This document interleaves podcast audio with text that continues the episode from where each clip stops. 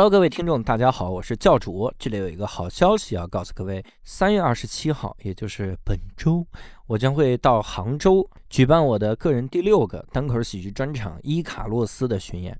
目前这个票呢，在大麦网直接搜索“教主”还是能搜到的哈。哎，也就是说卖的并不是很好。这个专场呢，是我自己特别特别喜欢的一个专场，也是我最新的专场，更是我最满意的专场之一。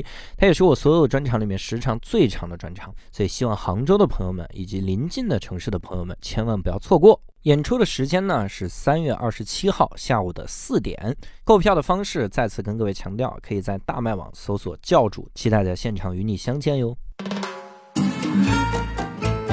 这期我们厉害了，我还好奇，啥玩意儿？不要这样说话。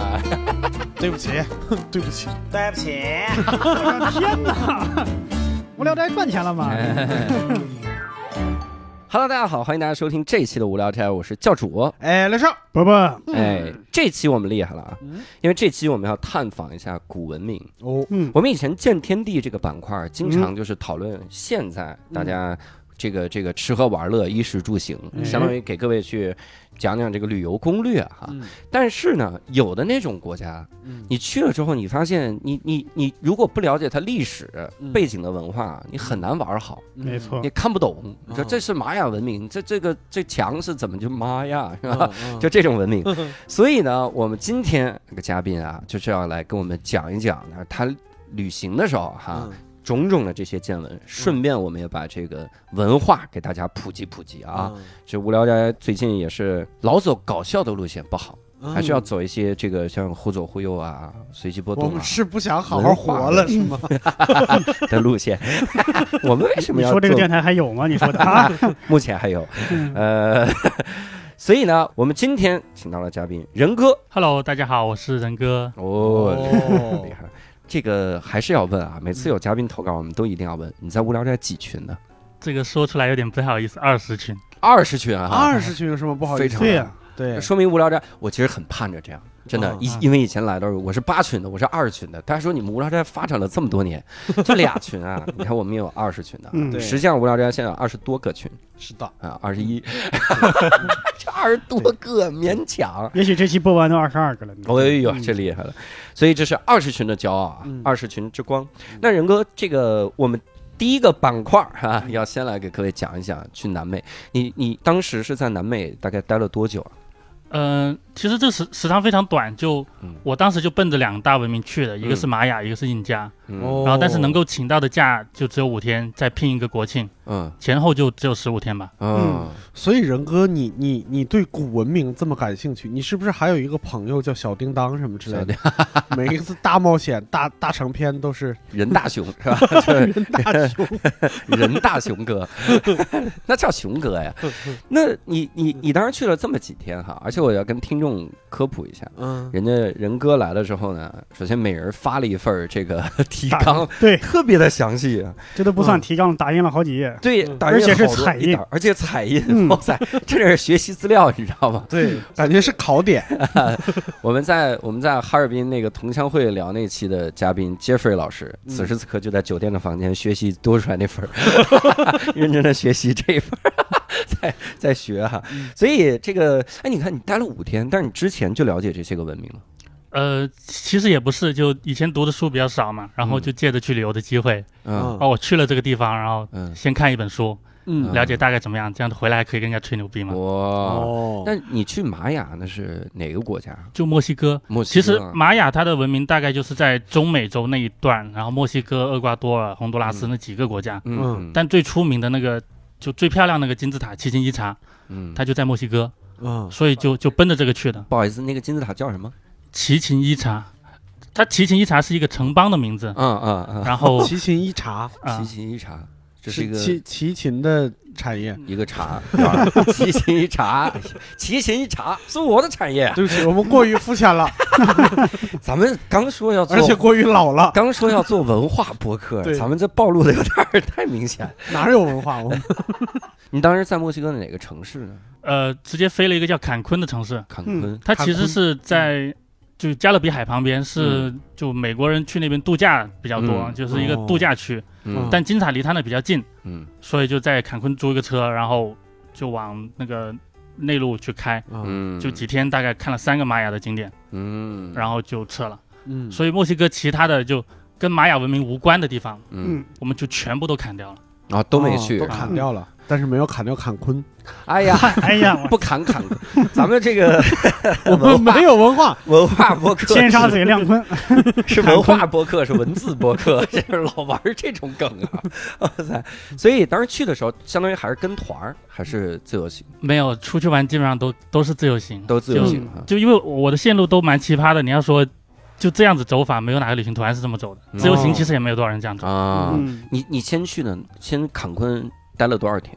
我是香港飞美国转墨西哥城，直接飞坎昆，嗯，嗯然后落地还没有停，就睡了一个晚上，就嗯开车出去了，哇，哦就这样。那那第一第一个去的地儿是是哪儿？就呃图鲁姆一个就是直接就一个玛雅遗址了，哦，就奔玛雅遗址去的。啊。所以其实我在想啊嗯，就说如果我们光聊旅行，聊衣食住行，啊，我觉得没有意思。我们不是探究一下玛雅的历史哈？嗯哇，这期牛逼了，这期，而且都这个觉得有点天书广播的那个感觉。而且这个路线确 确实这个日程不像一个旅游的日程，对，这些好像就是去 做实验的日程，这感觉是过去做科研的，寻宝，嗯，就是就是我这个寻龙分金看缠山，然后去玛雅找一重关。是不是还有个身份叫成龙？所以能给我们科普一下玛雅文明嘛？咱们就来一块儿聊一聊玛雅文明。就就简单讲一下吧。就玛雅文明其实历史的话，就是公元前两千年，嗯然后一直到一五几几年就被西班牙人过来的时候，嗯，就才真正灭绝掉的。哦但但他他们的文明其实就分三个时期，嗯嗯就是前古典时期、古典时期跟后古典时期。哦嗯，这这中间其实有一个非常简单的划分方法，就是嗯。玛雅人是有一个特殊的爱好，就他们喜欢立纪念碑。嗯。然后他们从公元前两百年的时候就立了第一块纪念碑，嗯。然后到公元九百年立了最后一块纪念碑，嗯。嗯。嗯就再也没有立过了。嗯。就中间这一段是他们文明最发达的时间，嗯。所以就叫古典时期。嗯嗯，大概就就分前中就这三段，所以公元前两千年到公元前多少？两百年两百年，一千八百年的时间在研究怎么立纪念碑，差不多就这样。嗯然后用三年立了六万多，立好多这个纪念碑。嗯那如果是玛雅文明的话，比较出名的会是啥？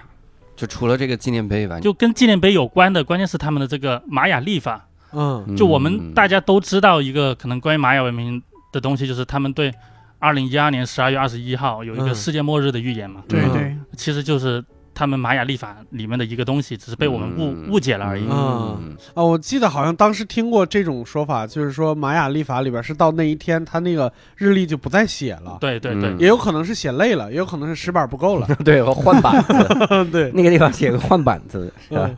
其实我们这边的呃普通的历法基本上就根据我们这个太阳来的嘛，嗯。嗯。就一年三百六十五天。嗯然后玛雅历法呢，他们就跨度会特别的长，嗯嗯，就他们的一年也是三百六十五天。嗯嗯然后呢，他们往上乘一个二十，嗯就加了一个单位，就叫做卡顿卡顿，啊，卡顿了然后卡顿在上面再乘一个二十，就又加了一个单位，就伯克顿。伯克顿，哦，就他叫延他迟呢。就我我们的那个历法单位最大的单位就是去到一个世纪，就算是很大的了。对，嗯然后玛雅最大的一个历法单位去到了六千三百万年，哦，哦。就就就这个跨度，大家相当有信心的一个哦。一个立法。大家觉得就是他们搞这么长的这种这种时间单位，就只能是用来做星际旅行的，嗯。哦。不然你在地球上其实这个跨度根本没有任何意义。六千三百万年的星际旅行，嗯，这是坐的船去的，不是飞船就是船，三体人的后后裔，这是。嗯。这船的速度也会很低吧？我靠，就就玛雅这边，其实呃，嗯他们就我们在他们的遗迹里面就发现了有个棺材板上面嗯。就印了一个，就现在被大家称为叫玛雅宇航员的这么一个浮雕吧。嗯嗯然后浮雕里面他那个宇航员他那个姿势，就像我们坐在火箭里一样，嗯就人的脸是朝上的，嗯。然后那个手部的姿势呢，像是在操纵某一个精密的仪器，嗯然后他这个这屁股下面还有一团像火焰一样的东西，嗯。就大家说这个是呃玛雅的太空船嘛。哦，此时此刻我们手里的学习资料，我也认真看。哎呀，原来这个图是要横过来看的。不然你以为呢？我们不是要做文化博客，怎么我怎么没有文化呢？哎呀，真好。我们我们这些个图也会给各位放到我们的公众号里。对对，无聊斋微信公众账号叫无聊斋哈，可以去搜一下。哇，这个可以。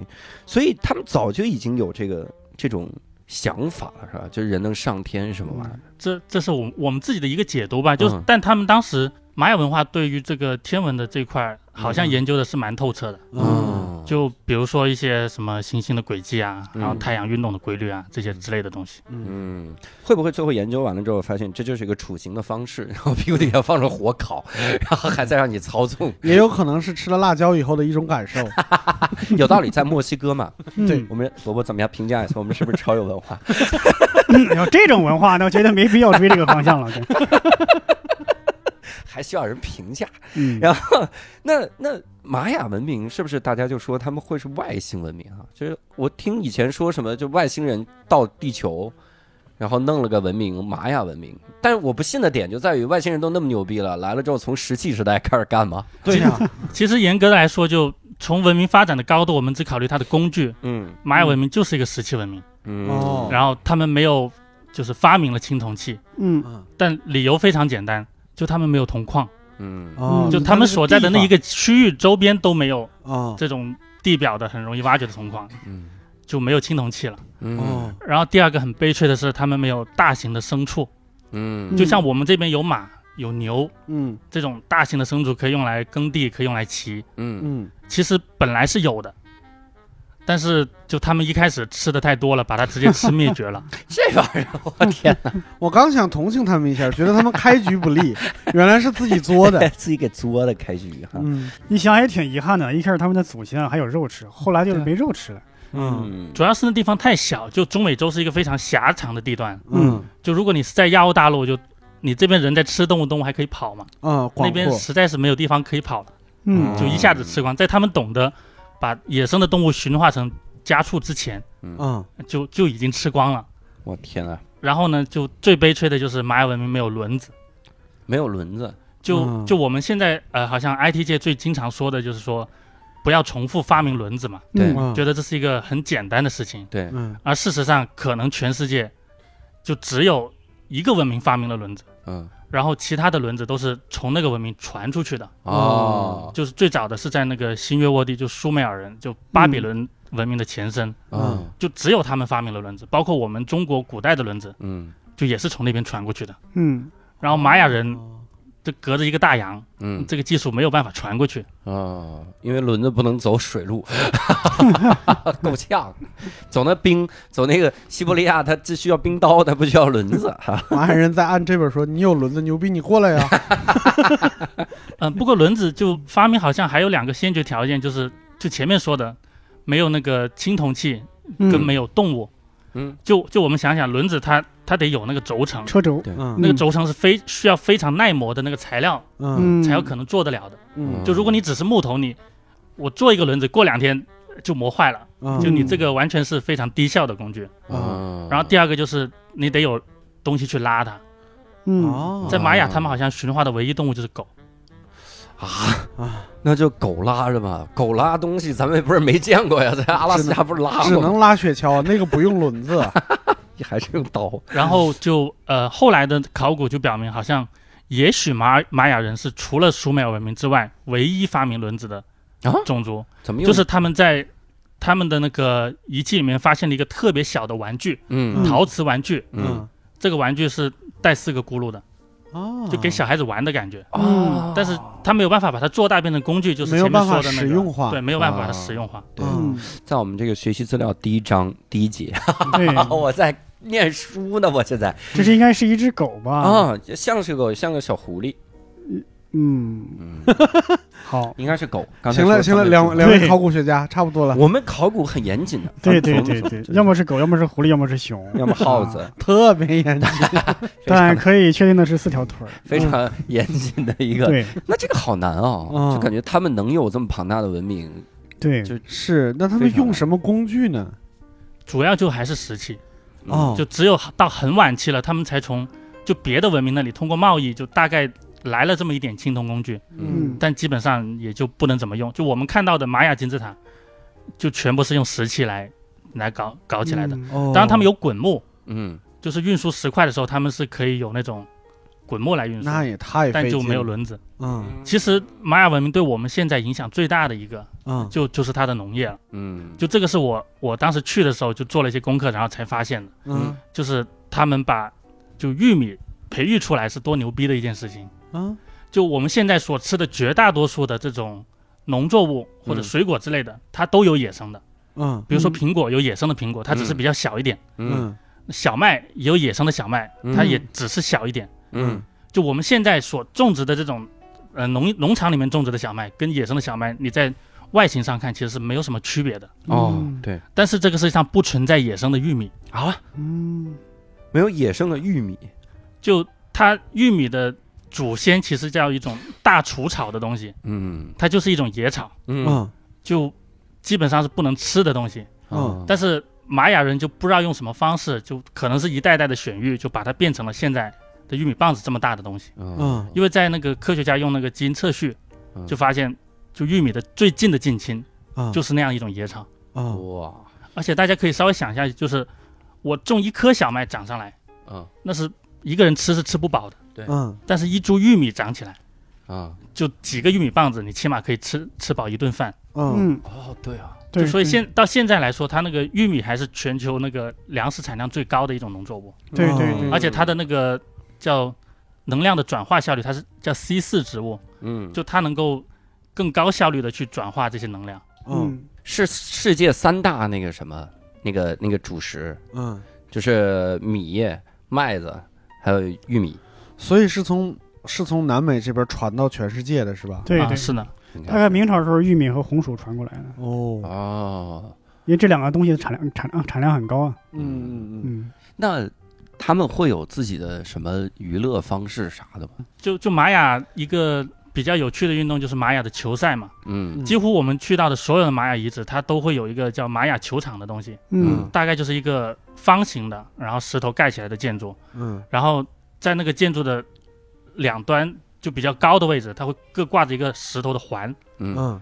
然后玛雅的球赛它是一个蛮奇葩的，就是用首先它用的是那个实心的橡胶球，嗯。就一个球它的重量大概是两到三公斤，嗯。哦。就这球往人身体上一撞就已经有很大的杀伤力了。嗯。嗯。但他们击球的方式就更奇葩，是用屁股，嗯。嗯，就球往地上弹一下，弹起来你得用屁股把它怼到对面去，嗯然后对面再让这个球落地一下或者两下之前，啊把这球再传回来。哇。然后另外还可以用的就是那个胳膊肘，就是嗯。上臂这个位置，嗯。嗯，可以把球打回去，就两边这样对打。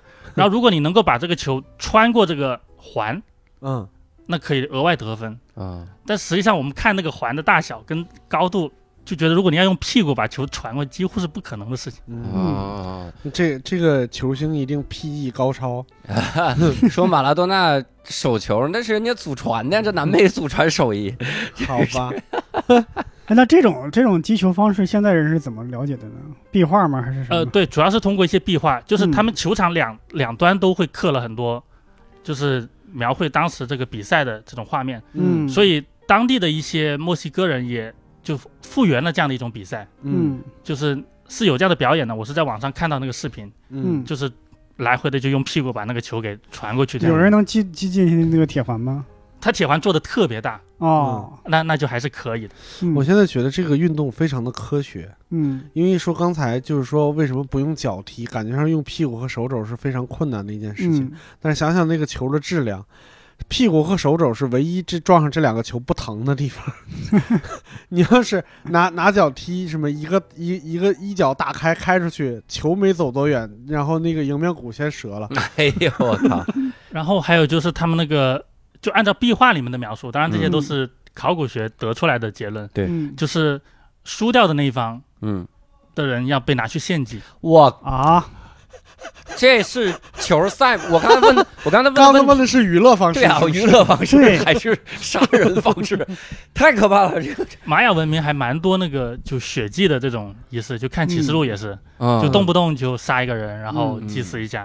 嗯不过大部分就是这些用来祭祀，包括参加球赛的人，嗯。很多都是战俘，啊就可能不一定是本地的。啊，类似于罗马斗兽场。还是娱乐贵族，就娱乐看的人，嗯，然后他们是，然后杀的时候也开，心，可能粮食确实不够了啊。对，我给各位推荐一本书，叫《殷商玛雅征服史》，嗯嗯就是当年马伯庸想的特别的脑洞大开的一本书。嗯他就讲的是，这不是郑和下西洋吗？呃，不是什么玩意儿，就是嗯商朝派出了一些这个船队，你差了也太多年了，稍微差了一点点。他说商朝派出了一支船队，然后就一直走走走走走走到玛雅了，嗯然后就跟玛雅人碰到了。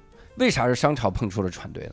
因为就就得是往那个时间点儿凑，就是他得一定要凑到那儿。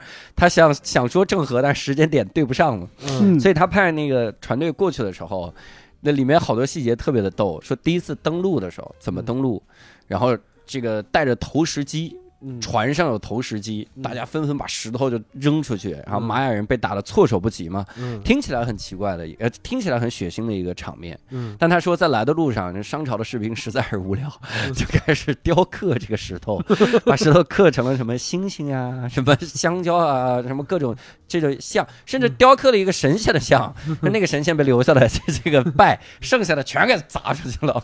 而且最逗的是，他投石投了十遍。嗯他说前两遍的时候，玛雅这叫玛雅海岸自卫队、嗯就已经消灭了。嗯剩下八遍是为了把路砸平一点，然后登陆方便一些。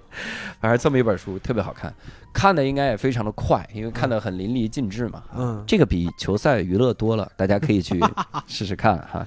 好，然后 那你在玛雅看金字塔的时候，那金字塔有啥特别的地方？其实就我们我们大家了解到的玛雅金字塔好像就是一个阶梯状的，嗯。就是这样一层层搭上去的。嗯。但其实每一个城邦它的金字塔大小跟结构都不太一样，就很多可以就很矮，可能也就十几米，有的就很丑，嗯。或者也有椭圆形的。就他们他们金字塔的作用就跟埃及不太一样嘛，玛雅的金字塔作用就是呃一个就像神庙一样，一个祭祀的，嗯。就尤其是把那个人就杀掉之后，嗯，把那个头砍掉，然后可以顺着那个阶梯这样溜溜溜溜溜滚下来滚下来是吧？啊这也是新的娱乐方式吗？这是啊，这个我在好像在那个启示录里边看过，嗯，就是在那个顶端杀人，然后那个头啊滚下来，这是个祭祀过程。我靠，嗯，嗯，滚下来干嘛呢？出人头地，人头落地，原来是楚人头地是吧？楚行人，然后头落地。恭喜大王楚人头地！旁边有一大祭司在那喊，大祭司也没溜，哎呀，老北京的还是。老北京祭司，所以他们会专门就那个金字塔专门有一个台阶，还是说像埃及那样全是台阶？埃及好像全是吧？就嗯金字塔其实是呃可以理解成就是有几个大的台阶，嗯。就是像一层一层叠上去了。嗯。然后呢，中间就是四个方向再修一条长长的台阶，这样子，哦。就让人可以走上去，跟嗯，那个人头可以滚下来。嗯。对，就是一个石头特别大，比一个人还高，那其实不能称之为台阶。台阶。嗯。嗯，那玛雅的这个金字塔有啥讲究吗？因为你想，玛雅人应该跟埃及人没啥交流了，没啥交流。但是竟然都有金字塔，嗯，这是外星人。外星人，然后这就解释清楚了，嗯。这是解玛雅 这个应该可以理解，嗯。它应该是用来祭祀啊、陵墓啊，他想堆高一点嘛。嗯，你没有没有一个金属的东西做柱子什么支撑，可能就就一直往上堆只有那。个是最坚固的方法。对，就一直一层一层往上堆呗，反正。嗯，瞎猜的，反正。这听出来瞎猜了，嗯、就奇琴伊察的那个金字塔，嗯。就有一个很神奇的天文现象嘛。嗯。就前面就说过，玛雅人其实对那个天文的观测，嗯。就是还蛮深深刻的了，已经。嗯。就奇琴伊察这个金字塔是东南西北走向的，嗯。然后呢，在春秋分的时候，就太阳刚好是从正东升起，正西落下，嗯。然后从东边升起的时候，它刚好那个阳光照在了金字塔的一条，就这个斜边上，嗯。这个斜边不是就是阶梯这样锯齿状的嘛，嗯。然后再投射到中间的一个那个楼梯上面，嗯。它就会形成一条波浪形的这个阴影，嗯。嗯。然后这个阴影随着太阳逐渐的升高，它的阴影会沿着这条斜这这条阶梯滑动，嗯。就像一条游动的蛇这样子，嗯因为它刚好在那个阶梯的最下面就修了一个他们那个叫库库尔坎，就羽蛇神的头像，嗯。嗯就这个奇观是在每年的春秋分，你可以看得到。哦。就是一条游动的蛇在这个阶梯上这样运动的感觉。哦嗯，这个各位可以在无聊斋公众号里面看到。嗯。这次看的很多的图，真的是非常非常有意思。嗯嗯，然后呢，它会有什么讲究吗？比如以前人家分析埃及的金字塔，分析出什么四个角，就一看就是数学爱好者，什么四个角和加在一起乘以八，然后加三除以二，然后加六百五十七，然后乘以七百四十五，最后乘以零等于零。他们发现真是不用数学爱好者，是小学四年级就可以了。是吗？就随便把教主身高，然后出生年月日加起来，嗯然后再放大放到一个很大的比例，比如说地球周长的多少倍，嗯，就都都能凑得上去。哦，是吗？那就不用管这个啦。嗯，其他的会有什么什么什么这个？嗯、这边聊一嘴玛雅人的灭亡吧。就传闻都是说玛雅人突然一夜之间就消失掉了，嗯嗯然后有人说他们回他们母星了，或者怎么怎么样。嗯其实就是突然到，呃，公元九零九年那一年之后，嗯他们就再也立不起一块纪念碑了。就以前的时候，就立这个纪念碑特别好算，因为他们立法特别长。嗯就从他们一开始第立一块的时候，他写，哎，这是立法的哪一年，嗯直到这这一千多年，就每一块纪念碑他们都可以精确的对准就玛雅历法上的哪一年。嗯然后突然就到这一年之后，就再一块纪念碑也没有了。哦，然后大家就说，哎，这个文明怎么突然消失了？对，嗯什么的，其实就没有，就可能因为莫名其妙的原因，就这帮人就散落到了丛林里面，就他们的城市就再也没有以前这么繁华了。哦，然后就因为西班牙人来的时候，其实还是能够在丛林里看到玛雅人，嗯嗯就只是他们在慢慢的、慢慢的就这个文明就走向了没落。没有啊，不是西班牙人给杀没的呀。那我们刚才还突然提了一嘴西班牙人来的时候，我以为我说这帮西班牙人 不是说有是殖民者的那身上的那个，天花，对对对，天花，给带来，他们当地人没有见过这带来了种传染病。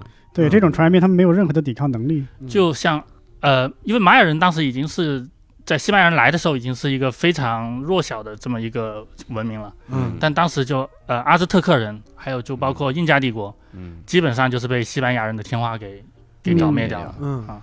那玛雅文明当时你逛大概 逛 去看那个遗迹的时候，大概用了多少天？呃，遗迹就三天时间吧，哦，就大概每一天可以看一个遗址，这样，因为哦中间还得赶路，这样。嗯，嗯它遗址还到处散落嘛？对，就就在丛林里，其实有蛮多的。然后我们嗯就是挑了几个可能开发的比较好的，然后比如说有一个你是可以爬到金字塔上面去看一看的。嗯这里可以稍微讲一个，就是蛮有趣的一个遗址，它叫图鲁姆的。呃，就你去到，你肯定就顺路都会去看一看。嗯怎么说呢？就它是玛雅文明里面唯一有城墙的这么一个城市，哦，就其他的的文明你都是，呃，其他的城邦你都看不到城墙的。嗯，嗯但你们可以猜一下这这城墙有多高？这城墙能有多高？就两米。两米。一翻不就过去了？，对，就就跟家里的围墙差不多。其实我还说，我说这是我还照着二十米对呀、猜呢 我，说往一百米能有多高？还往那儿猜，两米高的以为进击的巨人呢。这两米高，那这所有人都能当进击的巨人。你你你垫个砖就能，基本上就能吊着。就就因为他们就像没有马这种动物嘛，它那个嗯门洞也就是两米高一点点，嗯估计姚明过去都过不了。嗯哦，玛雅的话大概就这些吧，啊其他的路上的事情倒也可以聊一下之类的。路上发生啥事儿了？嗯，就首先说一下，就去墨西哥嘛，嗯，就像之前那期毛东不说在南美被抢嘛，哎呦我就天，就我原来就在想。这可能是那边的传统异能，但我说，哎呀，这话可能有点过于的刻板印象。结果现在印证了刻 结果板印象。就是，果然是这个。刻板印象是这么刻板，是有道理的。我我这边倒没有，但是就去的时候做攻略，就真嗯的是觉得在那边可能还是比较大的概率有可能会发生一些问题。嗯嗯那像我的话，就更加不敢跟家里人说，嗯嗯就家里人认为中国以外的地方都是非常危险的，嗯，所以我们就给他编了一个稍微不那么危险的地方。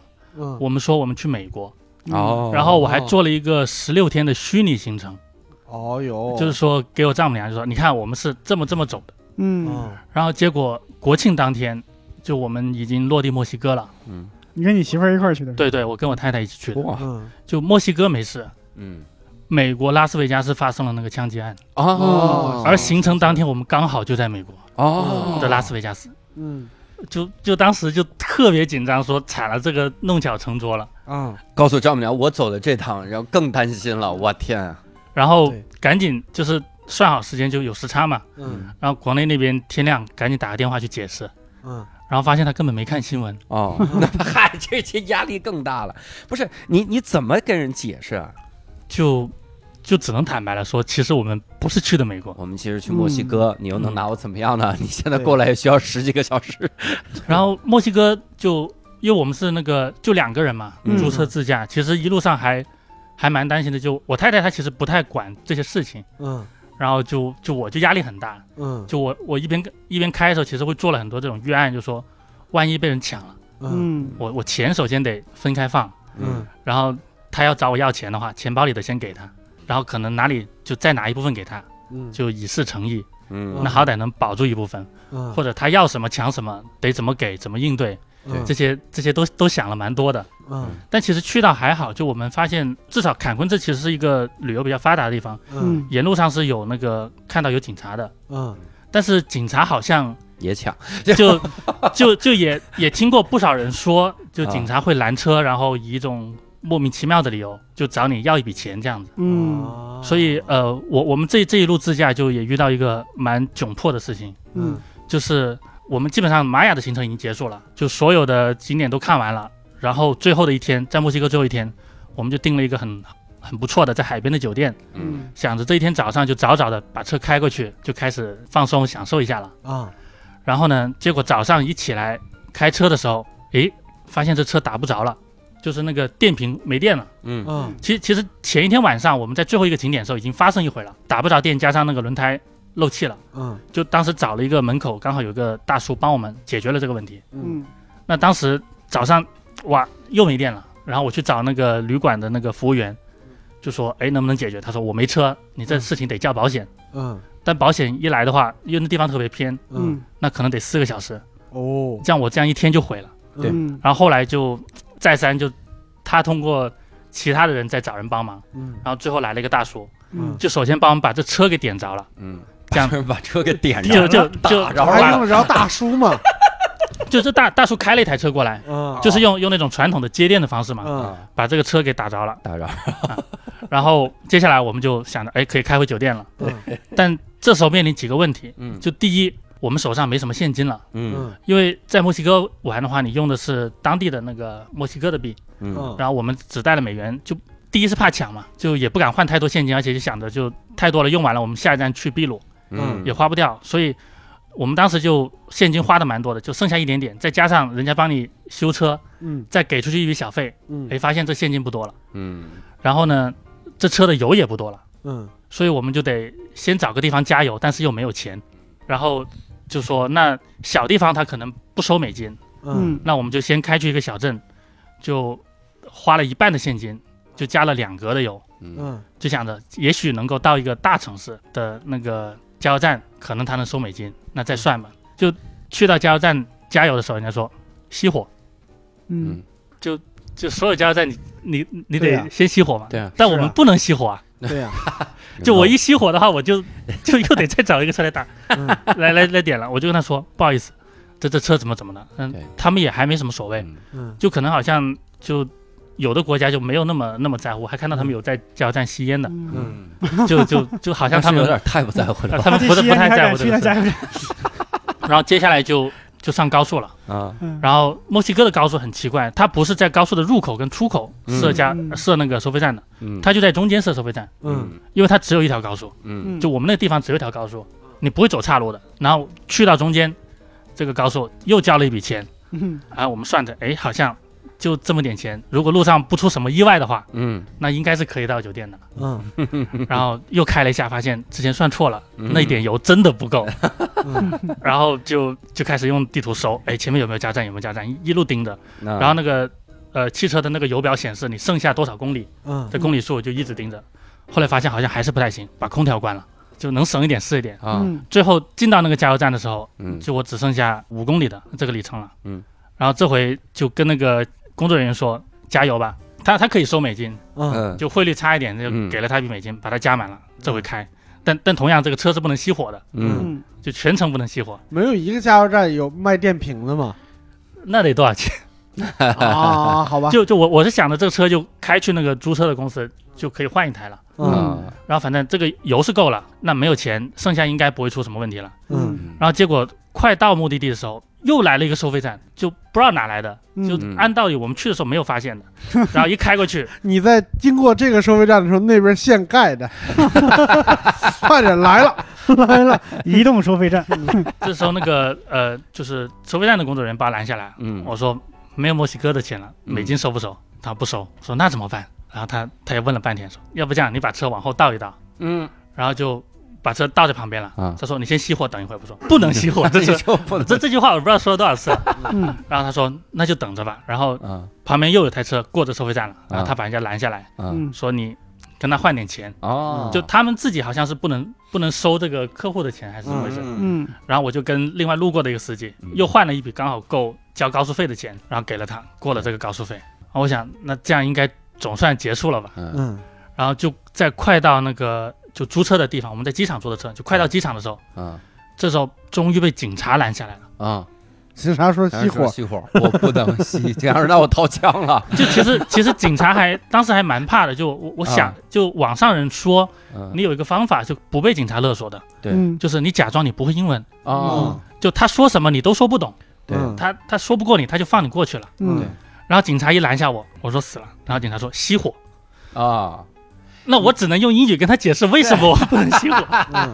嗯 你说我这个怎么解释？我不会英文。我只会这个不熄火这几个词呗。就就就说完之后，我说惨了，暴露了，就起码我是会英文的，对，嗯但还好他比较正规，嗯就他接下来就说啊、你好，我是什谁谁谁，然后给嗯我看了一下证件。嗯嗯那我想可能在机场这种比较大的地方还是相对规范的。对。然后他就是说，那你不熄火也行。对。就大概检查了一下我的那个驾照、证件各方面的，嗯然后就总算放心了。啊啊，最后我们就终于算是把这台车开到了那个机场，嗯就就换换换了一台，好家伙然后才才去的酒店。啊！然后一看警察检查完证件之后，包里存折没了，不带着存折来的，包里钱没了哈，整这，哎呦我靠，这是挺折腾。那你们在墨西哥住哪儿呢？我听这什么坎昆都到加勒比了是吗？嗯啊、对，其实我们出去基本上每每一趟行程都会可能挑一到两个晚上，就是稍微住好一点，其他的时间就随便了。嗯。你们这感觉特像于旅行团，就是什么五天四日一晚五星级住宿。因为坎昆是一个非常知名的加勒比度假胜地了，嗯。嗯。所以它在海边那一带就有非常多的这种星级的酒店。嗯。嗯。然后它这个酒店是在一条海堤上面，嗯。就是等于是深入海里面的一条沙滩，嗯。有非常非常漂亮的沙滩。嗯。然后我们就住了一个叫全包式的酒店。就就我在住这酒店之前，我都不知道什么叫全包式的。连沙滩都给你包起来了，就就你住进去之后，里面的所有的消费，就所有的东西都不用花钱了，哇就包括吃东西，嗯然后喝东西，嗯然后里面的娱乐项目嗯，就全部免费的。买东西呢？里面没有商店，好像。那就是那就是偷酒店的洗发水了，只能这样了，也没有采购一些洗发水，有没有代购全包式酒店洗发水的？我天，没办法了啊！就就之前也真的还没有住过这么贵这么好的酒店，嗯。就他居然还有那个就代客停车的，嗯。就你把车开到酒店啊。大堂，嗯然，后下来，人家就跟你要了钥匙，哦就帮你把车停好了。然后就给你我估计开走了。我我估计那人也还真是的还没有开过这么破的车，估计来的都是奔驰、宝马什么的。啊，我们就一台就丰田的雅力士，大概多少少钱一晚？两千二人民币啊？美金？人民币。你是问的问题，不是，看刚才渲染了那么多，我以为里边 哇是吧？一万多的这，我跟你说，一万多的酒店不让我带洗发水，我他妈跟他拼命。我洗发水，我枕头我都给你带走，我床我拖着走，你管你的，拖个床垫儿我走。就就当时就真的想的是啊，好一把吧，两千多，就觉得还还蛮贵的了。嗯，嗯。然后现在回来在国内再看国内的这些酒店，发现我嗯，靠，两千多真便宜啊！好便宜啊！你三亚有两千多的，是啊，对。对。三亚两千多都是平平民的。这这不不是挺好，淡淡旺季，淡旺季也嗯而且对淡季的话，两千多真是非常好的酒店，那包嗯沙滩，嗯。沙滩上美丽沙都可以带走。但但你还得想想，它里面 它里面的就比如说餐厅嘛，嗯，好像是有九家餐厅，哎呦，就不同风格的，就什么嗯。自助餐、呃日料，然后西餐，嗯就你就吃牛排的那种，牛排嗯意面那种，就全部都不用钱，就都免费只要你吃得下的话啊！啊、你想吃多少餐吃多少餐。我靠，这有点阴险了，中间还安排了个自助餐，那不就耗住把我拖住了吗？你是想一顿把这酒家吃完呢？我是觉得就拖住了。然后就我们房间大概走个不到一分钟，旁边嗯就是一大片的海滩，就这个就真的是私家海滩，只有住客才能才能住的。嗯然后旁边一个小酒吧，就嗯进去随便点，想喝什么喝什么，然后端去沙滩上，喝完了人家帮你收走，哦，又点一杯，这样子。服务员帮你把杯子拿走，你跟着服务员回去再点一杯，再端回来。挺好，跟着服务员走，让他拿一杯迷路了，要命！哎，如果那样免费，我特害怕我去了做出那种事儿。我躺在沙滩上，然后说服务员说，呃，要要。这是酒单，要什么？我说就这个酒单啊，照着拿呀，还等什么？先从第一杯开始上，从第一杯开始上嗯啊，中间有个节奏的变换，有的时候要两杯两杯的上，真好。那这是在墨西哥的整个的这个经历哈。那下一站你去哪儿？下一站就直接去秘鲁了秘鲁啊，哦我来猜一猜，秘鲁该不会就是印加文明了吧？好 好冷，猜对了，呃，应该猜对了，因为我们这期就聊俩文明，哎呀，是吧？是吧？是吧？是是吧？嗯是是，总不能是印度尼西亚的雅加达吧？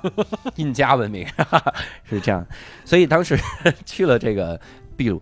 秘鲁的话，印加文明，那你从哪站开始逛？秘鲁我们直接就奔那个就看印加遗址马丘比丘马那个地方去了，嗯，所以就其他大家常去的利马，然后像上次你们笑那个阿雷基帕，嗯。就这些这些地方我我们我们都都没去了。呃，其实简单说一下，就秘鲁还蛮多地方可以逛的，嗯。就除了说利马，利马是美食特别多的一个地方，嗯。然后还有一个叫纳斯卡地化的，嗯。就是在一个一片大荒漠上有非常巨大的就鸟啊动物各种各样的图案，嗯，你得坐小飞机上在上面看。哦，嗯然后还有就是一些像阿雷基帕是一个西班牙殖民风情的这种 这个名字这这这种这种地，方，或者就是去那个呃之前不是有一集去那个亚马逊丛林，嗯，在秘鲁也有这样的项目。对，但我们时间特别短，所以就直奔印加文明的这个马丘比丘哦，这里去了。印加文明是大概啥时候到啥时候？呃，印加文明大概就是一四八三到幺五三三，嗯就只有短短五十年，相当于我们明朝的这个期间段，但还还没有明朝那么长。嗯，就他们兴起的比较晚，然后后来就是西班牙人入侵，嗯，直接就把他们给他怎么？胆敢叫自己一个文明？对啊，五十年就叫文明啊，有多文明？说话很有礼貌。新世界七大奇迹有一个就哦马丘比丘，嗯，啊，就反正能够入榜的。哦，那是有点文明了。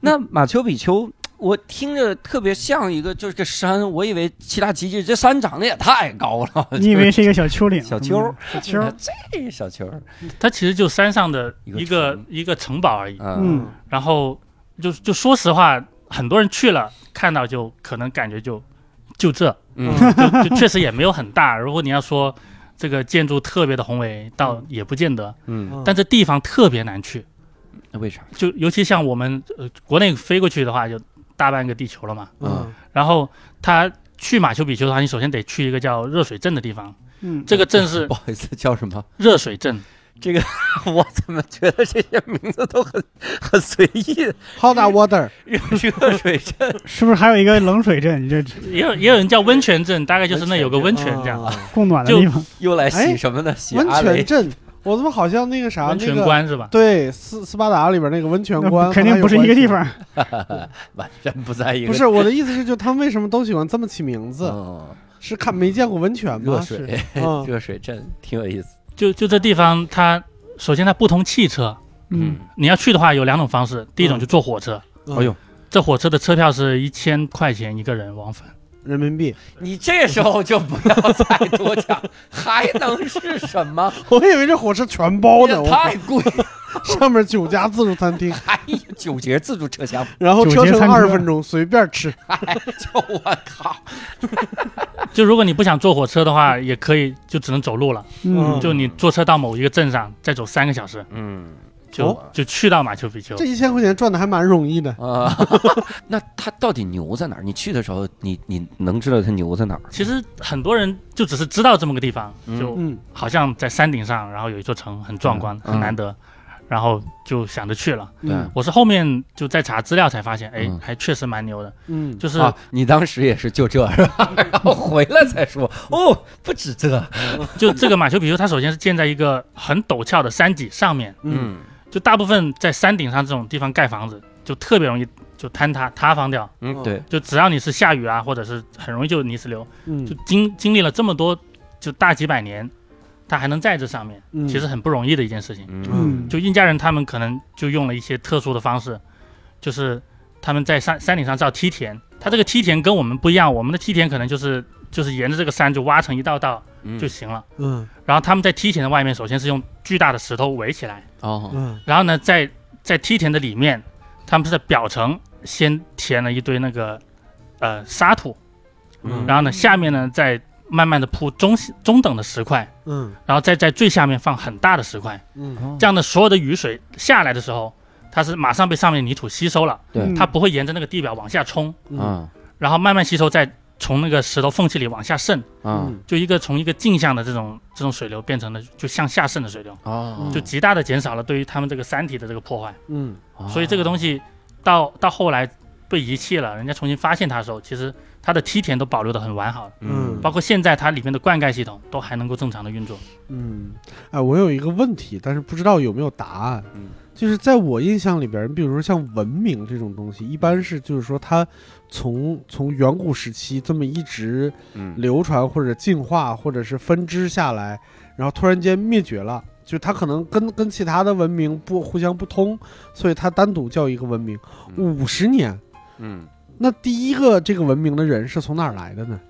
他们他们南美其实也有，就其他你可以说它只是或者你叫印加帝国吧，嗯。它就只是南美就美洲文明的其中的一个片段，嗯，它前面是有传承的，就是有、嗯。有其他的文化，对，它一代代就传下来。还挺奇。也许比如说有一天咱们仨对。到了一个与世隔绝的地方，盖了一个城堡，嗯。叫无聊斋文明，嗯。也是五十年。嗯，咱们咱们这这仨活不到五十年，他说这个文明往往是历史，历史是历史的一个一个一个一个事件一个标准嘛。嗯，你衡量文明，它肯定有一个标准，它不只是以它的长短。，对我就我就好奇这个标准是啥？应该有很多的，比方说你出现了自己独立的文字，你刚才排水系统呀，对呀、那这个非常的先进。对你出现自己能够自己就是农业，能自己制作一些呃那个那个石器、青铜器对。一些哦器皿，对，嗯，这么说的话，李子柒有可能会成为一个文明第一个？文明，李子柒文明，七大文明，那个不算，那个等于是他是在现代社会中学的呀。对啊，嗯就是你没有跟现代社会学习，你自己一个聚集的人类自己从在零从零到有，嗯。对吧？好的，其实美洲文明就只有玛雅人发明了文字，嗯。嗯。就是他们的文字也是方块字，有点像就中国的汉字，就是就表意的，嗯，它不是像呃英语那样子是是拼音的文字，嗯但是呃玛雅文就只有玛雅人有有文字，嗯呃印加人是没有文字的，嗯，就他们只有一个结绳记事，嗯，就叫就棋谱。五十年不够发明文字的，对，来不及，来不及，学都学不下来。来不及了，先盖城堡。哎呦，我天！那他印加人除了这个排水系统，还会有什么自己的特点吗？嗯、他们就反正美洲他们的文明很难在工具上有很强的突破，感觉就嗯农业上都还做得不错。嗯。就他们有一个很有趣的叫实验梯田的，嗯。就我们在呃去看了那个遗址的时候，发现它是一个环状的向下凹陷，像一个大锅一样的嗯。一圈圈的梯田。嗯。就这个其实你要说从量产植物来说，呃，就量产农作物来说，其实不是太科学。嗯。但它们的作用呢是用来做实验的，就是刚好它一圈圈下来的话，它最顶端跟最底端的那个温度大概好像是可以差到了六摄氏度。嗯。然后再因为是在山谷里向下凹的话，它的那个光照的条件也不一样。嗯。他们就是把植物就沿着这个梯田就这么种，然后发现就是可能在某一种特定的环境下，哪一种东西长得好，然后呢，他就把这一类的植物就去外面去种到有这样条件的这个环境里面去，嗯就就这样子。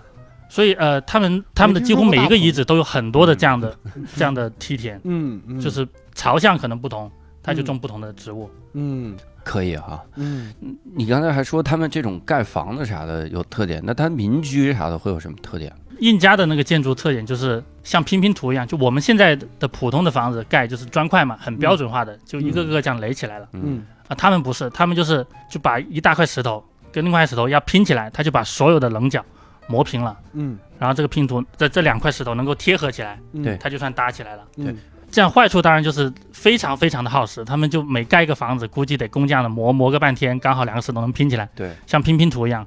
但最大的好处就是它不怕地震，哦，就一旦地震发生的时候，因为它它这种结合的方式，它不会发生错位，嗯。嗯。所以呃，西班牙人后来殖民印加帝国之后，嗯。就在他们印加帝国的这些老房子基础上再盖了新的房子，嗯。然后后来一发生地震，就顶上的欧洲人建的东西全部都塌了，嗯，但印加人留下的那个地基都还在。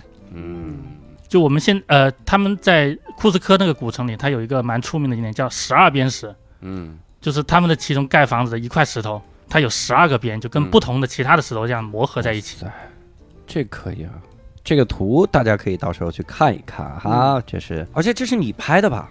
啊，对，这是我拍的这。张照片是你拍的，因为底下写着自己的名字，哎，的确是写把这个石头刻的磨的有大概有十二个边，这样嵌在一起。啊，在石头上刻了自己的名字吗？写 写到此一游。嗨，哎，可以有效的抵抗地震。那印加人会有自己的类似那种宗教啊、祭祀啊这些活动啥的吗？呃，他们是信奉太阳嘛，就每年就会有一个呃非常隆重的太阳节，嗯，就大概也是各种各样的游行之类的东西。然后呃，这个游行里面其中有一个很重要的部分，就是把他们历代国王的那个木乃伊搬出来。就他们印加人也有做木乃伊，但跟埃及不太一样，埃及的木乃伊就埋在坟墓里面了。嗯但印加人他们历代国王的的那个木乃伊，就是穿上很漂亮的衣服，就供奉在神庙里面的，嗯嗯就就这么放着。然后到太阳节把他们就端出来就游行，然后再供奉一些瓜果什么的，然后旁边还得站一两个人帮他赶苍蝇，嗯。哦，这这不木乃伊了，还赶苍蝇啊？就还是会有臭味或者什么的。嗯，赶苍蝇最大的那啥，可能就是防止生虫吧，木乃伊里面，啊，我猜的，瞎猜的。防止生酮。嗯。我 哎，你说埃及和南美离这么老远啊，嗯。金字塔和木乃伊竟然是一样，嗯，就是往这方向，真是想想很神奇哈。外星人一定是一定外外星人就是就是唯一的一种解释，最方便的解释。对。嗯，这里可以讲一下，就是那个印加人他们跟西班牙人的那场大战嘛。嗯嗯。就当时是呃，西班牙有一个探险家叫呃弗朗西斯科皮萨罗的，嗯。就当时欧洲人都听说了南美那边有个黄金国，嗯。嗯。就是他们那边产黄金，有有大量的黄金，但是不太会用，基本上就是用来装饰庙宇或者什么的，嗯。用来祭祀。就他们知道那边有个有个国家就有很多很多的黄金，嗯。嗯然后他就带了一支探险队过来，就是想要找这个黄金国。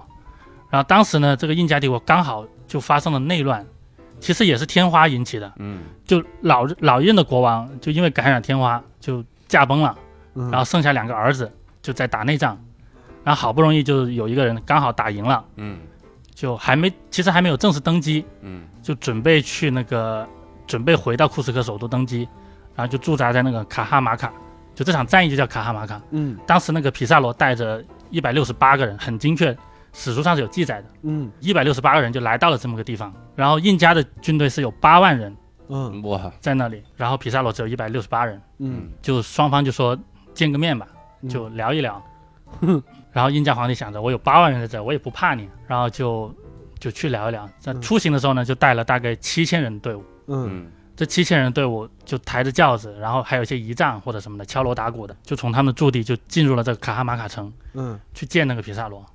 当然，就这七千多人都没有带兵器，啊，那这不是那有八万人有意义吗？你这是当时想我们中国老话，吐口痰都能淹死他们。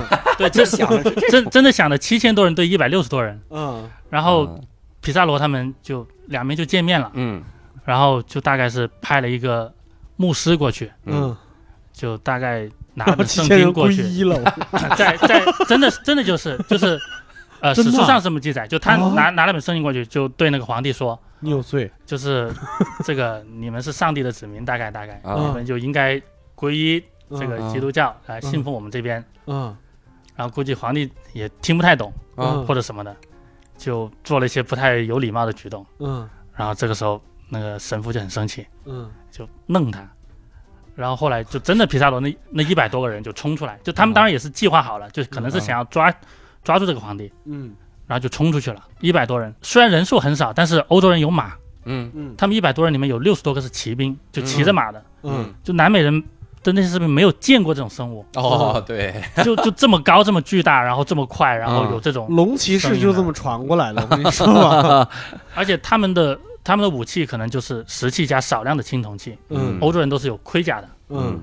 就完全就是一面倒的屠杀，妈而且他们甚至都没有想到反抗，就比如说就抬皇帝轿子的人，嗯。然后被人家砍倒一个，嗯。其他人想的不是说怎么跑或者怎么样，嗯。是另外跑一个人过去把这个轿子给顶住，因为因为因为皇帝很神圣，他不能摔到地上，啊，就反正就就这么一面的跑吗？砍，皇帝就等着，反正说顶顶顶顶顶顶歪了，反正就这么样子就把皇帝给抓住了，嗯，然后其他人皇帝被抓住之后，其他人才才开始跑，然然后骑兵又开始追杀，大概那一场战斗就一百多个人，呃，西班牙人就杀了两千多个印加人，然后嗯五千多人被俘虏了。五千多人被被俘虏这一虏，百多人绑这五千多人也绑会儿的，互相绑，你们帮我，你帮我，我帮你，大家彼此绑一绑？你帮我，我帮你，你不帮我还帮你。就而且而且很神奇的就是说，他们印加人就皇帝被俘虏了之后，他们就特别的听话，嗯。就可能其他国家如果说是嗯。哎这个皇帝被干掉了，我们再推一个新的嘛，，另立新出揪住了印加的小鸡鸡，但但他们他们完全没有。然后皮萨罗就说来吧，呃拿笔钱来嗯，来赎人吧，对。嗯。反正你们钱多嘛，黄金多嘛，嗯，嗯，然后就开出了一个天价的这个这个赎金的对，要求。印加人说你要早说你要这玩意儿，你不用两千，对呀，你让我们干嘛墙皮儿嘛，你就想，我哎，真的就就墙墙皮，他们就说就指了一个房子吧，啊，嗯。这房子这么大，你们就拿黄金过来把这房子填满，填满。嗯。就把皇帝放走。啊，嗯。然后他们就从那个神庙，就他们供奉太阳神那个神庙嗯。的外墙上，就把金子给剥下来了。啊。就他们是做了厚厚的金属金金子的板，就贴在上面的，啊。嗯。就这些金子全部剥下来，然后金子不够，再拿银子凑，嗯。啊，然后最后就凑了六点一吨的黄金，六点一吨黄金。跟十一吨的白银，我靠。去填了这个屋子，然后换成现在屋子带不走，啊，这个没船运不他们后面再再船运走，就反正我后来就算了一下嘛，按照现在的那个嗯，嗯，那个金子跟银子价格，大概就三十亿人民币，三十一块人民币，三十亿，三十一，三十亿人民币啊！我天，这个皇上，你说这再立一个，又他连太阳神神庙都给扒了，就特保护这皇上，感觉嗯皇上比太阳神还对，最后就是他们收了这笔赎金之后很感动，然后把皇帝撕票了。我靠！不是，然后那七千多人也没再把他们你说的很感动是认真的吗？石洞燃丝。那不是那那剩下人也没说再去把他们打死或者咋样。后后来反正基本上印加帝国就经此一役就就崩掉了，然后嗯少部分的人就带领着他们的那个呃一些部下就逃到深山老林里面，啊，可能再抵抗了个几十年，后来就彻底没掉了，啊，就结束的蛮快的，而且对南美那个杀伤力最大的还是这个疾病吧，嗯嗯，就天花这个还是对，最严重的问题。我感觉撕票之前就是有没有那种就是思想斗争，就是说留着这个皇帝对于你们来说是个祸害。我真的，再来人你们还扛轿子，你们还打不过。对你们这是我给你们长买个教训吧，要不然对，我要一己之一发子弹推动你们的历史进程，好吧？他们都没有历史了，都灭亡了，推加速进程这是。加的太猛了，一发子弹结束你们的封建时期，结束封建，这是都弄死了。提前进入工业复兴、哎呦，我靠！工业革命，那应该是奴隶社会时期。是的，的确是。那进入封建时期吧。哎呦，接下来我可以说一下那个就迪迪卡卡湖嘛，就是福岛上的那个那个民族，嗯，就是在日本福岛核电站，哎呀我，你这谐音梗整的。福岛就是三点水那个浮，漂浮的浮。嗯，就他们这这个民族还蛮有意思，就在秘鲁有一个很大的湖泊叫嗯迪迪卡卡湖。嗯就我们通常说什么湖，就觉得，呃，什么世界上最高的，或者是最大的湖，嗯或者是最深的湖。嗯，嗯，然后这个湖是叫做世界上海拔最高的可以通航的湖。哎呀，我就是我当时我也觉得很无语，就就是这个罪加了很多。我觉得是不是应该往前往世界上可以通航的最最高的湖？就这个这个湖上，他们就有一支民族就叫乌鲁族，嗯，乌鲁人，他们就最大的特点就是喜欢乌鲁人，侮辱人？说你这贱人，你们也太侮辱人了。你 L R 不分日本是吧？对不起，最近写谐音写的有点过瘾。他们他们用那个就这个湖上长长的一种草，嗯，就编起来，然后就可以浮在湖面上。嗯他们世世代代就就住在这个岛上面，嗯就这岛真的是漂浮的，嗯，就他们可以就可能过一段时间，他可以拖着这个用船拖着这个岛，嗯，就迁徙到另外一个地方，然后岛上的什么家具、什么房子什么的，就跟着一起搬跟着一起搬着走。对。这，是乌鲁的移动城啊，我靠，嗯。乌鲁的移动城堡，乌尔的移动城堡，就像他们他们坐的船也是那样子，嗯，嗯，就是一艘草船，全部是用那个草编编织成的。然后他一定有不少见啊，我我们当时就呃嗯。在那边就想着，哎，这个地方那不如我们想办法在那个岛上就住一个晚上看怎么样。哦，嗯。就他他真的还是有当地人就开了这样的旅馆，然后我们就就就跑上去就就住一个晚上嘛。嗯。然后到第二天早上起来的时候，那个那个岛主就说我们现在打算去买菜，嗯。嗯，要不要跟着我们去逛一下？嗯。然后我老婆听了就特别开心，嗯。嗯，就她特别喜欢逛这种市集什么的，然后我们就坐着她那个小船出去了。嗯，嗯，我以为是把岛拽走，然后就我也以为是。到岸边去买菜去了。逛一。下走，嗯。然后然后我们开了一段，结果发现他跑到另外一个岛上了，啊，然后倒不是这个岛上是市集，而是岛上旁边停了一艘船，嗯，就这个船上就什么东西都有。哦，这船是市哦集，他们的市集其实就是就是一艘移动的船，哦。然后它上面卖什么鸡蛋啊、牛奶啊、水果啊、肉啊，嗯。就都在这个船里。就其实理论上来说，你如果不去这个市集，嗯。他会主动过来。啊，就是这个开船的这个人，他每天就会沿着这个乌鲁人他们这个岛链就这么转一圈，嗯嗯，就每个岛上都停一下。货郎啊，你要买什么嗯你就直接直接上去买这样子。哦那这一片我估计地图业肯定特别不发达，没法画，也可能是，也可能是特发达，就是每天都要画，每天都是新版地图。咱有手机啊，你非得印成纸质的，你发完今天的，明天又过时了，感觉。都装 GPS 定位，我天！就我们之前就呃也听说过，就是其实他们这个福岛这一块儿，嗯，就是乌鲁人这边已经是商业化特别的严重了，嗯。嗯。所以当时还是有考虑过说要不要去看，嗯。就是可能有些东西就是表演而已。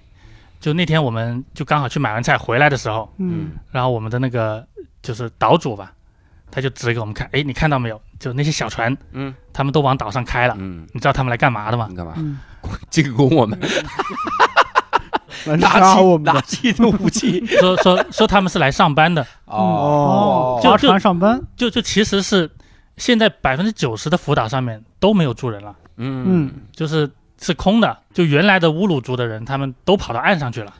这可以理解，送快递太不方便。就就因为岛上实际上实际上太苦了，但是游客要吸引游客怎么办？嗯。嗯所以他们每天早上就看准点数了，嗯就反正一家一个岛，嗯。嗯就开船过来，然后做好准备，穿好衣服，啊。什么什么这种，然后啊，演在岛上啊对，其实其实是表演等于是一种表演了。啊。当然你还是能学到点东西，就他们游客过来了，他可能会告诉你，哎，我们这个船嗯。大概是怎么拿那个草编出来的，嗯嗯，然后这个岛大概是怎么做的，嗯，然后我们传统的生活方式大概是怎么样的。嗯，但事实上，大家现在都基本上已经不不住在这个岛上面了。我突然想起来以前看过的一个日本短剧，嗯就是一个原始社会招待一个游客，说请你们吃饭，这这这这是啥？这是虫子，然后什么这是内脏，啊什么说这是生的发酵的，然后他们你们平时就自己不吃，吃这。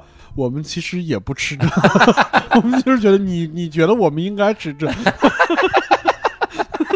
表演项目，对，然后就是这个人正发飙呢，说村长来了，村长来了，是那个村长过来听，因为村长远远骑着自行车过来，然后一看，我靠，被人看见了，赶紧把自行车扔路边，走着拿着毛就过来了。然后然后我们那个岛主还跟我们说，就你看那个，你是不是觉得那个草船，就是用这种芦草编的船，居然能够浮在那个湖面上，蛮神奇的。嗯。嗯，然后他带我们去一个它地方看，是只是一个筏子呢，还是连船身、船帮连船身，然后都有？就嗯。就一个完整的船身，到时候可以给你们看照片。然后他说：“哎，你看看那里面，嗯，就其实里面全部塞的那个饮料的塑料瓶，靠塑料瓶飘起来的是吗？但但他说这其实是一个就现在比较省事的方法，嗯，就嗯。传统的方法嗯是真的就是用草就能浮起来的。嗯，那现在的话就 就就就这样子就那其实可以去掉芦草，光用塑料瓶也飘起来了，塑料瓶船。这也太应付了，我 这这，但游客想看那个呀，哎呀，我就觉得现在可能有的旅游就是。反正游客想要看，嗯就你花钱能买到一种体验，游客觉得嗯哎还不错就可以了。但但就我们觉得我们在岛上就住了一个晚上，可能还是能看到一些有有意思的东西，嗯。嗯。因为他们真的是在这个岛上生活的。嗯。就比如说他们吃什么，嗯。就呃那天早上我起得特别早嘛，就跟我我跟我太太在那边拍照玩，嗯，然后就看到那个岛主他爸就划这个小船就出去了，嗯。就可能去到芦苇丛中，可能也许是抓鱼或者什么的，嗯。嗯，然后回来的时候，去买鱼。我我们看着我们看着他回来哈，啊。嗯然后旁边游过了一群野鸭子，哦。然后他抄起那个船桨，啪的一下嗯，一打下去，拿起来，然后一只鸭子就浮起来了，哎呦，哦就抓住，就就回来当天就炖了。哇，棒打狍子瓢舀鱼。可以，北大荒，北大荒，鸭子飞到饭锅里。就就觉得好像还还蛮容易拿到东西吃的。对，真好哈，这个社会。我你说到吃的，我想到一个，我前两天看了一个小知识，就是海地这个国家是世界上最穷的国家之一嘛。哦，我知道了。那他们吃啥？他们吃土饼，嗯嗯，就是拿黄土啊晒干，这里面和上这个盐和盐油和油，嗯然后晒干制成的一种主食。因为他们真的是太不发达了，说吃这个长期吃下去肯定伤身体健康极大，而且会死。嗯，因为你的胃里都是那种观音土嘛，嗯就以前那种嗯。然后说，就这么穷的国家，嗯有一项东西是比中国好，嗯啥呀？足球。中国踢海地第一场二比二，第二场零比二输了，是黄土的，我天哪！虽虽然你们你们好像平时都不看球啊，嗯嗯，就就我当时在福岛上住那晚，嗯就刚好呃，另外还有两呃两队嘛，嗯然后大家就在餐厅吃饭，就开始一起聊天嘛，嗯就大家问一下，首先问你从哪来的，嗯，然后一个男生说我从韩国来的，嗯然后另外一个男的说啊、我从威尔士来的，嗯那就反正总得找些话尬聊嘛。对然后威尔士我就说，呃，我是曼联球迷，哦然后我就说那个威尔士的吉格斯是我非常敬重的一位老前辈，就是曼联的一个名宿嘛。嗯嗯，然后大家开始就聊足球了。哦然后首先就是那个韩国人就这么说，哎，我们当年韩日世界杯的时候是吧，嗯还靠着黑哨拿了四强嘛。嗯嗯啊，他自己都这么说，呃没有，这我这我说的，自己给人加了一些词就 就，哎，你想想，现在这几届世界杯就连那个小组赛都出不了，就嗯就是等于当炮灰被虐的份。嗯然后就发表了一番感慨。嗯然后接着到那个威尔士人，他说：“哎，我们不也是？我们上届的欧洲杯，哎，好歹进了决赛，拿了个第二名。嗯这届世界杯连决赛圈都进不了。嗯，嗯，”然后又发表了一番感慨。然后接着他们两个人一块看着你对一块看着我，你说我大西瓜，那是自从零二年那一回啊，然后我就想想跟他们讲那个以前不有个笑话叫中国球迷、日本球迷跟韩国球迷去去见上帝那个事嘛？嗯。然后我就就把那个日本球迷改成威尔士球迷，跟他们讲了一遍。嗯。然后他们好像不不太懂什么意思。嗯，很难吧？没 听说过有中国球迷这个东西。呃，那个故事应该是那样的，就说中国球迷、日本球迷、韩国球迷一块儿去见上帝，然后日本球迷问我们什么时候能看到世界杯，然后就是什么时候能看到日本什么时候能拿到世界杯杯冠军嘛？冠军啊？上帝说二十年，然后日本人很开心说：“哎呦，我还能看到。”然后韩国人问上帝说五十年，韩国人说：“那我可能看不到了，就哭了。”然后中国球迷问我们什么时候拿到世界杯冠军，上帝哭了，说我可能看不到。如来笑了，说我可以看到。你看，这是还是要有中国特色一点。因为因为我们去的那年刚好就是呃，我们看完马丘比丘 嗯嗯下来的那天晚上，就是秘鲁他们在世界杯的那个预选赛里嗯一比一战平哥伦比亚，然后拿到了那个附加赛的资格，哦，嗯所以举国欢庆，就整个城市都沸腾了，全部人就穿着球衣嗯就在街上闹腾。在街上闹腾，这个词用的哈。哎，我觉得也挺好，就是我们从玛雅一路聊到印加哈，嗯给我们介绍了很多。但是其实我们中间提到了一些个特点，那个嗯特点是啥？就是玛雅有金字塔，印加有木乃伊，嗯这两件事儿都会让我们想到一个国家，那就是哎埃及，中国河北。然后 第二想到的是埃及。嗯所以我们 我们呢，这个这一期啊，我们就先聊到这儿，知识点很多，大家慢慢消化哈。嗯这以后无聊斋就是文化博客哈。嗯然后这一期我们也非常感谢仁哥哈，嗯，我们后面还有一期。嗯到时候也希望仁哥再来再次光临无聊斋哈，哎来跟我们聊一期这个埃及，聊聊这个埃及的文化哈好，看看他们怎么那么急啊，聊一聊这个。所以我们这期呢，如果各位想看到我们各种精彩的图哈，香艳火辣，然后可以在公众号“无聊斋”里面搜啊，就看就行了哈。